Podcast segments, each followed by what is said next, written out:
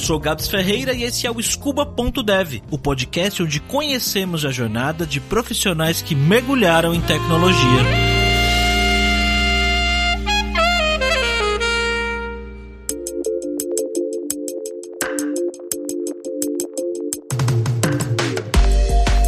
Ana nasceu e cresceu no interior de São Paulo e não teve muito contato com tecnologia quando era pequena. Não cresceu mexendo em computador e nem tinha o hábito de jogar videogame. Quando ela tentava jogar com os primos, eles enganavam ela, dando o controle desconectado do console. Olha só que maldade. Mas eu confesso que eu fiz isso com a minha irmã, uma época também, quando ela era bem pequenininha. Foi mal, Flávia. Quando eu tava lá com seus 19, 20 anos, a Ana pensava em seguir a carreira de publicidade comunicação. Mas o que aconteceu foi que ela acabou casando e engravidando e ela decidiu que iria dedicar um tempo aos filhos antes de voltar para o mercado de trabalho. E aí, alguns anos depois, ela começou a trabalhar na novamente como recepcionista em uma grande empresa.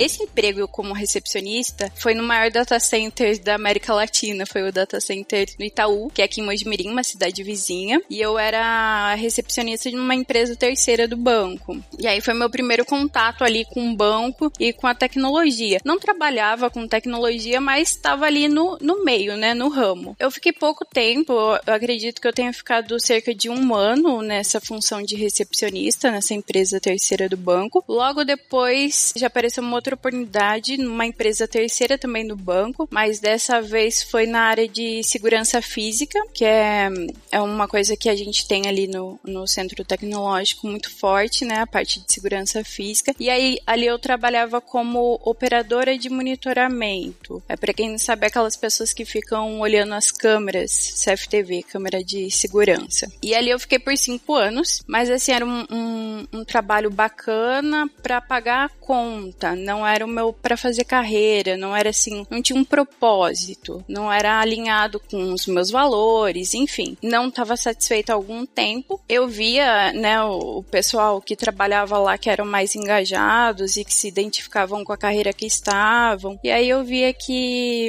que o que me separava de ser uma pessoa daquela, um profissional daquele, era o estudo, que eu não fiz antes. Então falei, bom, eu acho que a ponte aqui entre entre onde eu tô e para onde eu quero ir é o estudo, não tem outro meio, é ali que eu vou chegar onde eu quero. E Ana, qual foi o primeiro contato que você teve com tecnologia? Então, ainda quando criança, assim, o máximo de contato que eu tinha com tecnologia era, de repente, ir na casa de uma amiguinha e usar ali o pente, ou ali ainda jogar, jogar videogame com o controle desconectado, que meus primos me trollavam. então, nunca foi uma coisa que eu quis fazer, né? Foi uma coisa muito inusitada para mim. Só que eu tinha uma certa dificuldade para estudar por conta de ter que sair de casa todos os dias à noite. Eu já saía durante o dia para ir trabalhar, contava com a ajuda da minha mãe mãe, com o pai das crianças também, que a nossa guarda é compartilhada. Mas aí eu ficava me sentindo um pouco culpada de também ir à noite estudar. E não ficar com as crianças, né? Não ter tempo. Não ficar com as crianças, acabar incomodando também a minha mãe, né? Enfim. E aí eu pensei que estava muito longe ainda de conseguir. Falei, bom, quando eles estiverem maior e tal, eu consigo, talvez. Mas aí que veio a pandemia, né? E as coisas ficaram muito mais, mais fáceis. Com a pandemia, eu tive a oportunidade de fazer o vestibular na FATEC Mojimirim, que é uma faculdade aqui na, em Mojimirim, na cidade vizinha. Prestei o vestibular, passei as aulas online e o ensino gratuito. Tudo exatamente como eu queria. Os dois impeditivos que eu tinha, financeiro e de ter que me locomover até a faculdade, já não existiam mais. Com a pandemia, isso já não existia mais e aí facilitou. Aí já no primeiro semestre ali, tive bastante dificuldade, né, com, com tudo, porque não era da área. Qual era o curso? Análise e desenvolvimento de sistemas. E por que esse curso, Ana? Então, dentre todos os cursos que tinha ali, a faculdade disponibilizava, era o curso que eu mais me, me encaixava. Na verdade, era o que eu, assim, de todos, era o que eu, que eu falava, bom, esse talvez.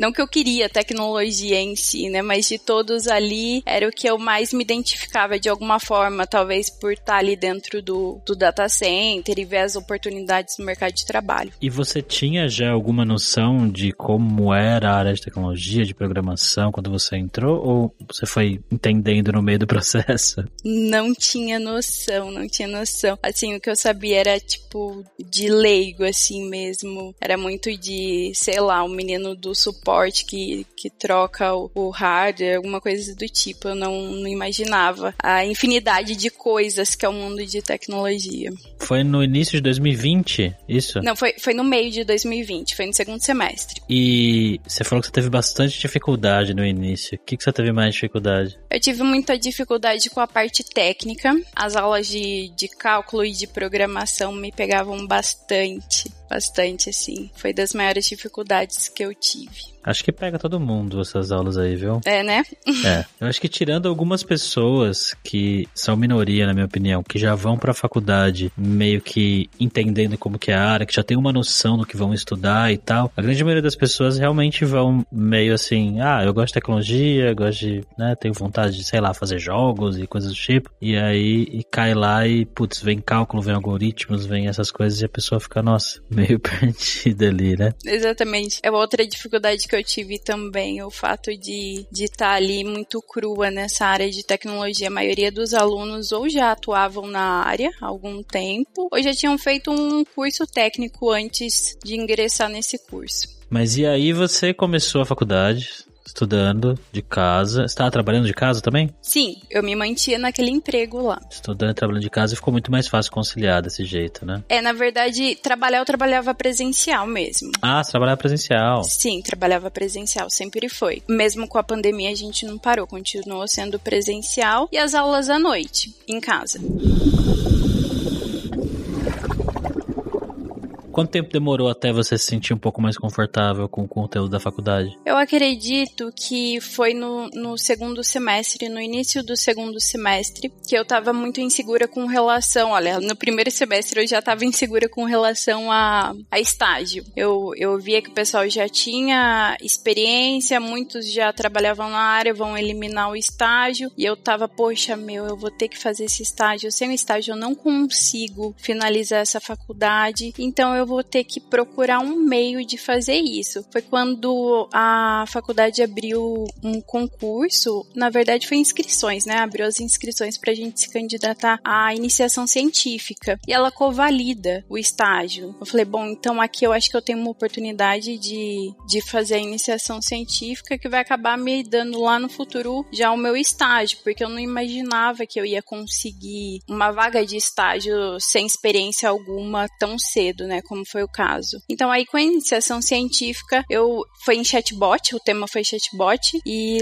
no princípio o professor foi super tranquilo, o meu orientador foi super tranquilo, ele falou: "Olha, vai com calma, estuda Dialogflow, estuda design thinking, dá uma olhada em machine learning. No primeiro semestre agora vai ser uma imersão nos conceitos de chatbot". E aí foi que eu fui, falei: "Bom, escrever é uma coisa que eu consigo estudar tão bem". E eu sempre li muito quando criança, né? E foi uma coisa assim, uma, uma skill que eu adquiri, que eu tinha e não sabia que seria útil ali, naquele momento da iniciação científica. E Ana, quando que foi o momento que você falou assim, beleza, acho que agora é o momento de eu procurar um estágio, um emprego? Com a iniciação científica, eu comecei a criar oportunidades, a olhar o mercado. A faculdade ela era muito engajada em trazer o aluno para o mercado de trabalho, para a gente sair um pouquinho ali daquela esfera só acadêmica e trazer o aluno para a realidade, bem hands-on mesmo, colocar a mão na massa. E com isso a faculdade acaba fazendo parcerias com outras empresas aqui da região ou não também. E aí apareceu a, a Icons, que foi uma empresa de consultoria na área de tecnologia. Eu iniciei um treinamento com esse pessoal da Icons. Logo assim, a princípio, já surgiu uma vaga na área da tecnologia como estagiária, porém ela não era voltada muito para a parte técnica. E aí eu me candidatei para essa vaga. O gestor lá da empresa, o CEO da empresa, me chamou e falou assim: Olha, Ana, gostei do seu perfil. A gente pode falar? Eu falei, claro. Fiz uma entrevista com ele. Ele falou que uma das skills que eu tive ali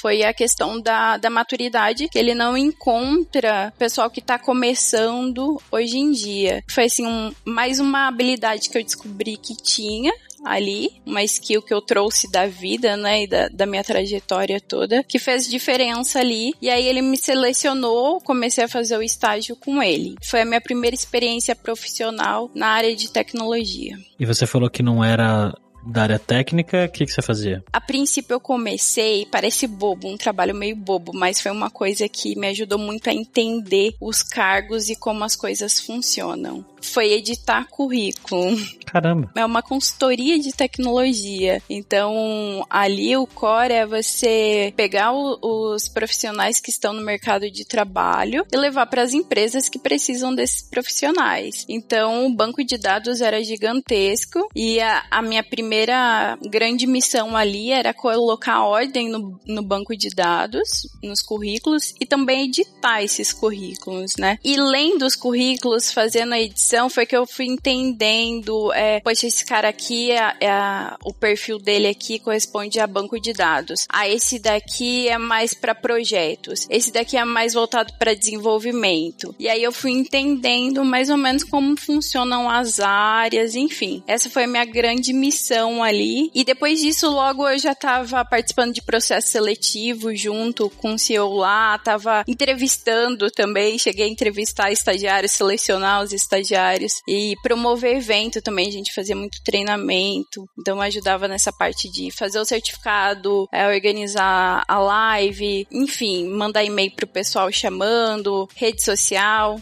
acabei fazendo essa parte também. Caramba, que legal. E, e, acho que olhar os currículos dessa maneira que você comentou aí, talvez tenha te dado uma noção boa de como montar um bom currículo também, né? Você deve Sim. ter visto vários currículos bons e vários mais ou menos. É, me deu uma noção do que fazer e o que não fazer, né? Eu brincava que tinha uns currículos assim, eu olhava e falava, meu, por onde eu vou começar a editar esse currículo? Parecia um panfleto, sabe?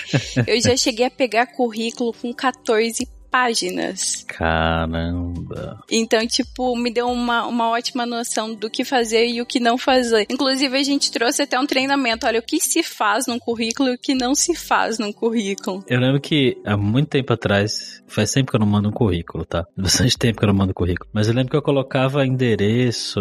E acho que não precisa por isso, né? Não, hoje não, em né? dia não. Na verdade, hoje em dia o pessoal coloca até o QR Code do LinkedIn, sabe? Coloca o GitHub, o pessoal que é mais voltado desenvolvimento, coloca o GitHub ao invés de colocar aquela infinidade de, de cursos e certificações. Acho que é melhor que o currículo, quanto mais sucinto ele for, melhor, né?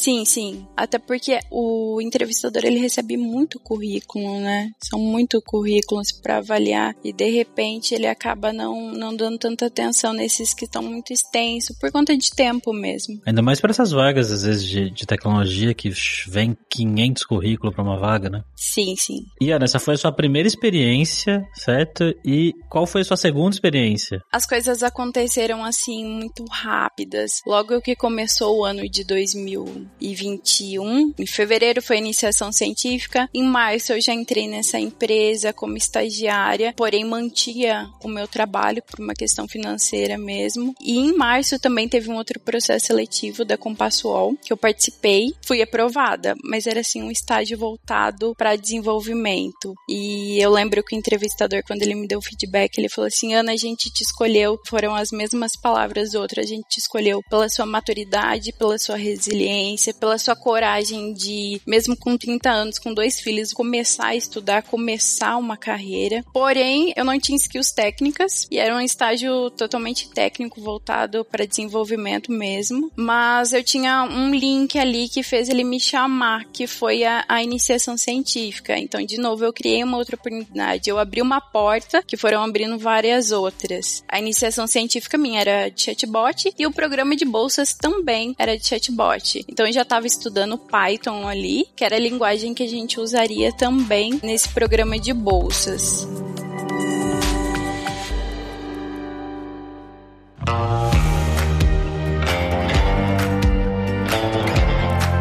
E aí você entrou lá e começou a desenvolver chatbots? Então, quando eu entrei lá, foi quando eu conheci a Lura. Ah, olha só. Foi muito bacana, foi assim, uma plataforma incrível que eu tive muito, muito conhecimento ali. Aliás, tudo que eu aprendi na parte técnica e de desenvolvimento foi através da Alura. Na faculdade a gente ainda só tinha as aulinhas de C ali, super importante, sim. Porém, ali na plataforma da Alura já foi voltada mais para o mercado de trabalho. Foi um hands-on, na verdade, o pessoal ali preparava as trilhas na Alura pra gente, os mentores ali do, do programa, preparavam uma trilha e a gente estudava os cursos que eles direcionavam. E no fim desses cursos, a gente fazia um desafio, usando tudo que a gente tinha aprendido no, nos cursos da Alura. Se eu não me engano, eu fiz 17 cursos. Caramba, que legal.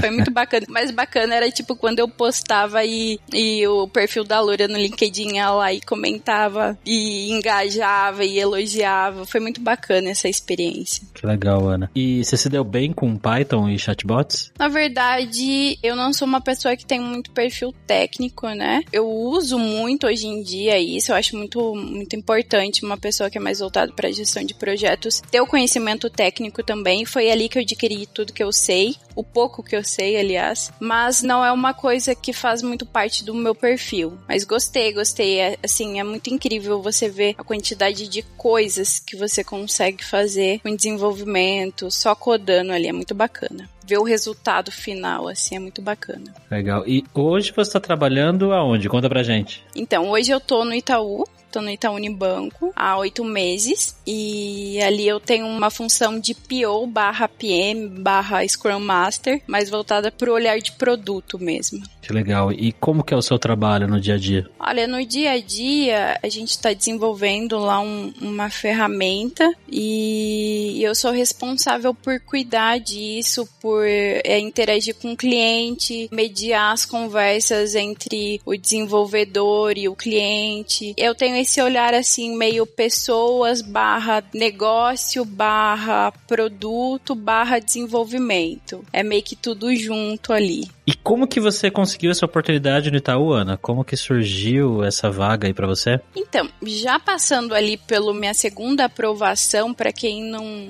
achava que não ia nem conseguir um estágio até o fim da faculdade, eu já estava no meu segundo estágio, no segundo semestre de faculdade, então eu estava me sentindo um pouco mais segura. Eu vi que a minha experiência estava sendo valorizada também no ramo de tecnologia. Toda a experiência que eu tive, minhas soft skills que eu fui adquirindo, isso estava muito em evidência e era uma das habilidades que eu tinha e não imaginava que tinha. Eu vi uma vaga no LinkedIn, eu vi, aliás, um post no LinkedIn dessa vaga do estágio. Eu falei, bom, será que eu tô preparada? Aí eu olhava assim, tipo, pra minha trajetória, pros cursos todos que eu já tinha feito na Alura e falei, bom, eu acho que eu vou arriscar e meio que tipo, por que não, né? Aí eu resolvi mandar lá meu currículo pro e-mail que eles estavam pedindo lá para mandar, mandei meu currículo. Dez dias depois já me, me chamaram para fazer alguns testes comportamentais e lógicos. Uns dois dias depois já me ligaram dizendo que eu tinha sido aprovada para enviar documentação. Então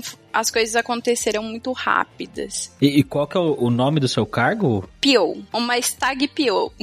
Como foi você começar a trabalhar numa empresa gigante que nem é o Itaú? Questão de processo, de comunicação, de gente que tem milhares de pessoas. Nossa, tem sido incrível, Gabs. Muito incrível. É O banco é um mundo, ele é gigantesco. As pessoas são muito dispostas a ajudar. Eu fui sempre muito bem acolhida. Desde o início início eu, eu deixei claro que eu não tinha muitas skills técnicas e que eu tava aprendendo, eu tava engatinhando. E o pessoal foi super, assim, super empático comigo. O que que você acha, Ana, que fez mais diferença para você conseguir essa vaga, assim, que você sente que foi seu diferencial? Olha, essa vaga do banco eu acredito de verdade que sem jabá e sem merchan, eu acredito que o meu currículo ali no, no LinkedIn com os cursos da Lura, porque a princípio, de verdade, a princípio era uma vaga para desenvolvimento. E eu acho que o recrutador olhando o meu perfil, ele viu, poxa, ela tá muito engajada nessa parte de Python, Machine Learning, Deep Learning. Então eu acredito que foi foi assim o que fez ele falar porque que não? Vou dar uma oportunidade. E você acha que essa questão de ser uma pessoa, que nem você falou, mais madura, né? Que já não tem mais 20 anos, que já passou por algumas coisas, fez diferença também? Sim, com certeza. Eu acho que toda a experiência que eu tive ao longo da vida, desde ser uma garçonete, de ser uma recepcionista, ser uma call center, tudo isso acabou agregando. Às vezes a gente imagina que não, poxa, o que, que tem a ver um, um cargo de recepcionista ou uma operadora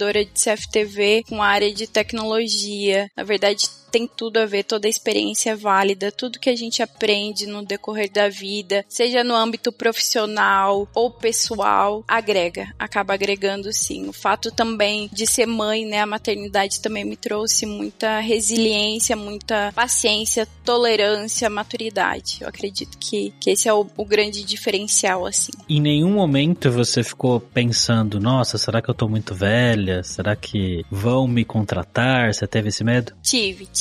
A síndrome aqui da impostura, ela bate várias vezes na minha porta. Eu diria que constantemente ela bate, mas assim, ela bate na porta, mas eu não deixo entrar. Eu acabo compensando, criando oportunidades, estudando um pouco mais e me acolhendo, assim, pensando que cada um tem sim a sua, a sua trajetória, cada um tem o seu tempo e tudo que eu aprendi antes acaba agregando. Que, que você pensa para o seu futuro aí? O que, que você está estudando agora? O que, que você pretende se aprofundar na carreira? Eu estudo muito produtos digitais. Comecei a fazer também um curso de Figma, UX, UI, produtos, projetos. Eu estou me aprofundando bastante nessa parte assim de, de negócio barra tecnologia. O que, que você curte mais? Que você fala, putz, isso aqui é muito legal. Então, tem uma skill que eu descobri que eu tenho também que eu não sabia, é, que é de, de designer. A faculdade lançou ali um, um concurso de, de logotipo comemorativa. E eu já tinha feito algumas coisinhas assim lá no trabalho. É, uma logo que eu fiz pra squad, um comunicado que eu fiz que o pessoal gostou. Enfim, aí eu, o pessoal sempre elogiou, poxa, Ana, tá bacana. É. E eu falo, sério, gente, né? Ficava meio assim, será? Foi uma skill assim que eu acabei descobrindo essa design. Me inscrevi no concurso lá da faculdade da logo comemorativa e eu ganhei em primeiro lugar. Falei assim, bom,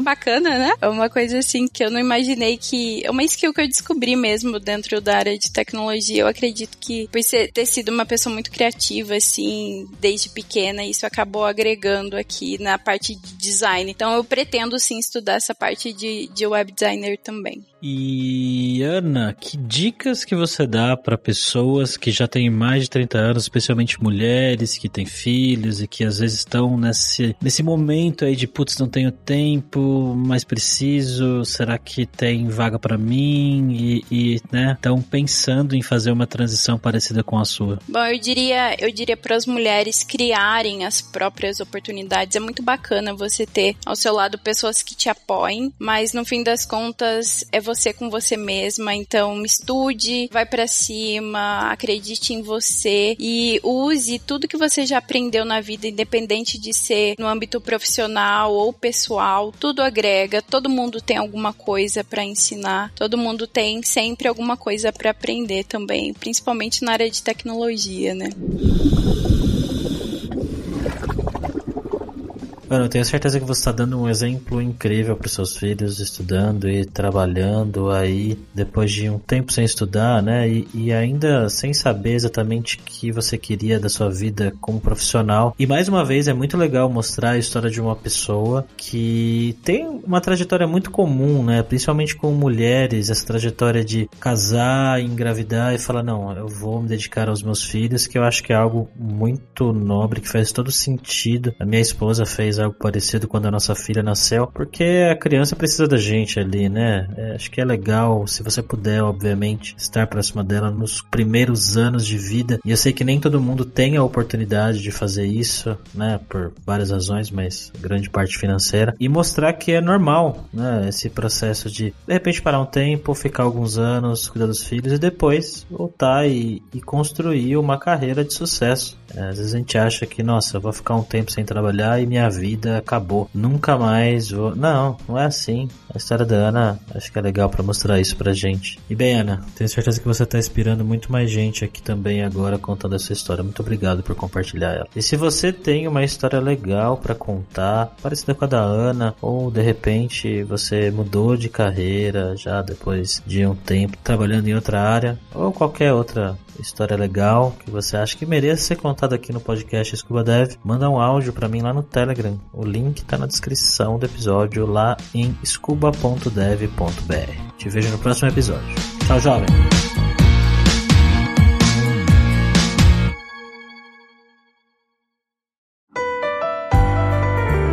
E esse foi mais um episódio do podcast Scuba.dev, uma produção Alura. Mergulhe em tecnologia e venha ser um dev em tempo. Este podcast foi editado por Radiofobia, podcast e multimídia.